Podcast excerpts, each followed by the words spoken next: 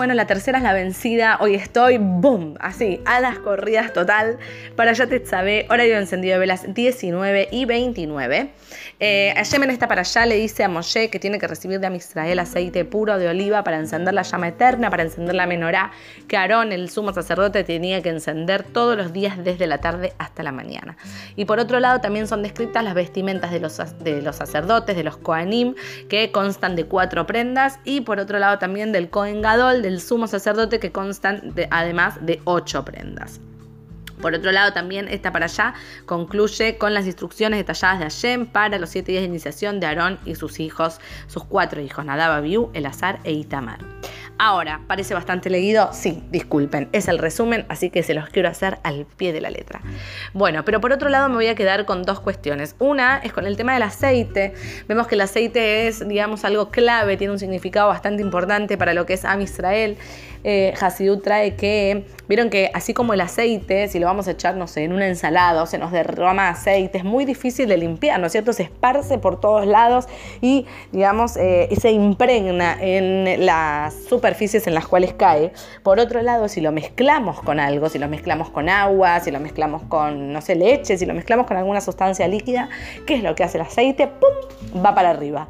¿Por qué va para arriba? Porque simplemente, ¿qué es lo que hace? Se separa. ¿Sí? Hay una realidad de que, vaya en otras parashot, justamente se recalca de que Am Israel es Ulam Kadosh. ¿Qué es Kadosh? Kadosh es santo, es verdad, pero también es separado. ¿Sí? Justamente esa es la particularidad del aceite. Am Israel, nosotros estamos mezclados, no podemos mezclar en medio de una ensalada. O sea, venimos a este mundo a cumplir una misión. Tenemos realmente una Neshama que en la cotidianidad del mundo tiene que poder sacar a relucir las chispas de divinidad y darse cuenta de que vive en un mundo divino, pero oculta, digamos, está esa divinidad. Así que bueno, estamos acá inmersos y digamos a veces estamos con amistades determinadas o en grupos determinados o la universidad, el trabajo, la vida, la vida en sí en este mundo material que nos hace perder a veces un poco nuestra, digamos, nuestro, ¿cómo se dice? Nuestro horizonte o por lo menos hacia dónde tenemos que ir y ¿Qué es lo que no tenemos que olvidar? No, no, no, espera, espera. Aunque me pierda, aunque a veces no me dé cuenta de cuál es mi misión, aunque a veces me olvide que incluso vine a este mundo con una misión, ojo, ojo que que soy, soy parte de un Amkadosh, soy parte de, una, de un pueblo que es santificado, que es separado, que es como el aceite, que tiene esta particularidad de sobresalir y separarme y entender cuál es mi Neshama, cuál es mi misión en este mundo y que la clave está dentro mío la verdad que durante todos estos días que estuve acá de vacaciones reflexionaba bastante sobre esto y digo, Moshiach vendría ya y vendría ya si todo Am Israel entendiera que somos parte de un mismo cuerpo, que somos parte de, un mismo cuerpo. Es como que yo me diferencie con mi brazo y no quiera darle la mano a mi brazo, como incoherencias, ¿no es cierto? Como digo, ya tiene que estar por venir Moshiach. Tenemos que terminar de darnos cuenta de que todos somos parte de una misma gran cosa, de que justamente con Abad Israel, con amor al prójimo, con, con no mirarnos con desinterés, con no mirarnos con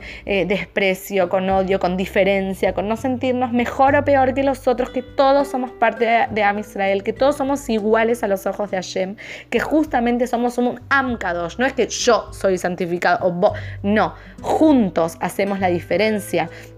y como venimos viendo, las mujeres de Israel tenemos ese poder de, esparcir este concepto. Está en nuestras manos. Es nuestra obligación. Es un honor, pero es nuestra obligación poder transmitir esto y poder generar la chispa, poder ayudar a que se despierte la chispa en cada uno y uno de los que conocemos. Bueno, y por lo, otro que me quería quedar, y ya está, y ya las dejo, es con el tema de las vestimentas. ¿Por qué se hace tanto hincapié en las vestimentas? Sí, tenemos, nos, nos explica las vestimentas de los Kohanim y del Kohen Gadol. ¿Cuál, cuál es el punto de saber en cada detalle. ¿sí? Hay una realidad, digamos, que vamos a hablarlo en dos aspectos distintos. Uno tiene que ver con la vestimenta en sí, o sea, la realidad es que uno, al fin y al cabo, muestra una imagen con aquellas prendas que viste, con lo que dice, ¿no es cierto?, con, eh, con su accionar y con estas eh, prendas muestra una imagen de quién uno es finalmente, ¿no es cierto? Bien que la vestimenta no es lo único que nos define, pero la realidad es que da una primera imagen de quién soy yo, porque previa a mi palabra, el otro tiene una imagen de mí y la realidad es que aquello que yo me he visto, ¿sí? se supone que va acorde a aquella persona que de Satashem quiero ser. Pero por otro lado, también están las vestimentas a nivel interior, las vestimentas a nivel espiritual que no son para nada menos importantes. Por el contrario, son estas vestimentas espirituales, las vestimentas del alma, como enseña Hasidut, que tienen, digamos, el poder de conectar, digamos, justamente con el alma y sacar ese potencial a relucir, que tiene que ver con el pensamiento, el habla y la acción. También son estos los canales con, con los que expresamos aquello justamente que pensamos, que decimos, la acción va hacia adelante y en conjunto con aquello que yo muestro hacia el mundo es lo que arma el combo de quién soy yo. Así que realmente las vestimentas son importantes, pero más, más todavía que las vestimentas son las vestimentas a nivel espiritual. ¿Por qué?